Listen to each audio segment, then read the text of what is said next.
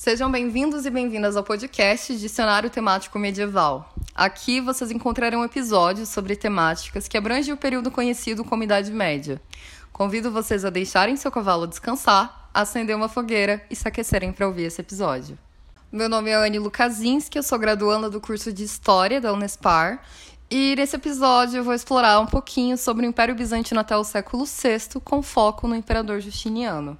Bom, uh, o Império Bizantino ele se situava entre a Europa e a Ásia, onde hoje fica localizado o território da Turquia. É conhecido como Império Romano do Oriente e surgiu após a divisão do Império Romano, tendo perdurado aí de 330 a 1453 d.C. Teve como capital Constantinopla, chamada de Nova Roma, e teve esse nome atribuído devido ao seu primeiro imperador, que se chamava Constantino. A religião oficial de Constantinopla era o cristianismo, e essa foi implantada no governo de Teodósio com o concílio da Tessalônica. O auge desse império, do Império Bizantino, se deu a partir do ano de 527 d.C., sob o governo do imperador que eu vou apresentar agora, Justiniano né, do qual foi de extrema importância para a época, visto que recuperou territórios como a Península da Itália, sul da Península Ibérica e norte da África. Ainda foi muito relevante para a arquitetura, sendo responsável pela construção de uma das mais belas basílicas, que também eu vou falar logo depois. E outro importante feito foi a recodificação do sistema de leis do direito romano, que serviu de base para estados modernos. No que se refere a particularidades sobre Justiniano, a gente pode destacar que era sobrinho de Justino I e que foi casado com Teodora. Quando se fala do imperador, é praticamente impossível não falar ou não mencionar Teodora visto que os dois reinaram juntos e não ficaram marcados na história apenas pelo amor, mas também pelas decisões políticas que normalmente eram tomadas em conjunto, e com isso fizeram de Constantinopla um centro forte do império e de poder autoritário. Então ela foi muito mais do que uma esposa, muito mais do que uma imperatriz.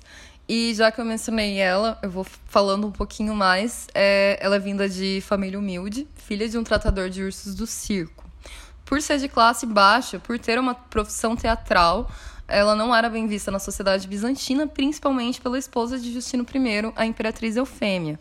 Além disso, também pelas leis romanas era proibido o casamento de um senador com uma mulher que tinha profissão teatral. Só que Justiniano, insistente, paciente, digamos que esperou a morte da imperatriz e depois conseguiu convencer o seu tio a abolir a lei, podendo então se casar com a Teodora. Como mencionado no começo, um dos feitos do imperador foi a recodificação do Código de Leis, no qual havia a intenção de organizar as legislações da época e preservar as normas do direito romano. Então, em 529, o imperador criou o Corpus Juris Dominici, ou Código Justiniano, que foi criado em quatro livros. Só que o código, porém, não chegou aí muito adiante, visto que foi substituído logo em 532 por outro, agora com novas normas e dividido em 12 livros.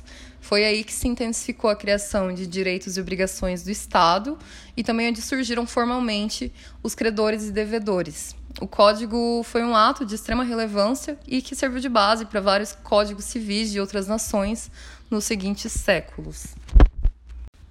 O Império Bizantino também foi marcado pela cobrança de altos impostos em um período onde a população sofria com fome e miséria. Além disso, no hipódromo de Constantinopla havia uma corrida de cavalos que, representadas por cores, demonstrava ser algo muito mais do que esporte, onde as equipes tinham representações sociais, políticas e também religiosas.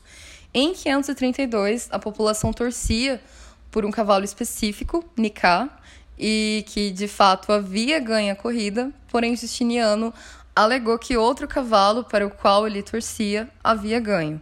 Esse então foi o estopim para a população que já estava insatisfeita com a má condição de vida e ações do imperador, causando então uma revolta onde dominaram praticamente toda a cidade, exigindo e clamando por um novo imperador. Justiniano estava disposto a abandonar o trono, na verdade, ele já estava decidido a abdicar, porém Teodora conseguiu incentivar a continuar. Aí a gente vê novamente a importância de Teodora no governo. Depois disso, o resultado foi a aniquilação de quem participava e estima-se que a revolta de Nicá tenha causado a morte de 30 mil pessoas. Isso, claro, abalou o império, Porém, Justiniano conseguiu reverter, ele conseguiu reconquistar a população e fazer com que aceitassem a pagar os altos impostos e que esses seriam destinados à construção de igrejas.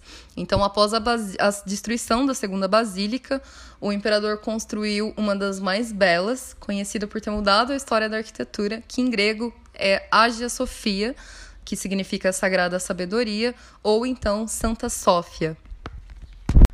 Assim, Justiniano, que assumiu como imperador do Império Bizantino logo após o reinado do seu tio, Justino I, reinando desde o dia 1 de agosto de 527 até a sua morte, no dia 14 de novembro de 565, constitui-se num ícone para a época, sendo responsável aí por importantes feitos tanto para aquele império como também para a história. E você, conhecia sobre a importância do imperador Justiniano? Espero ter contribuído de alguma forma aí para o teu conhecimento com esse episódio de podcast. Você acabou de escutar o podcast Dicionário Temático Medieval, um projeto da disciplina de História Medieval 1 da Unespar, campus de Campo Mourão, coordenado pelo professor Daniel Lula Costa.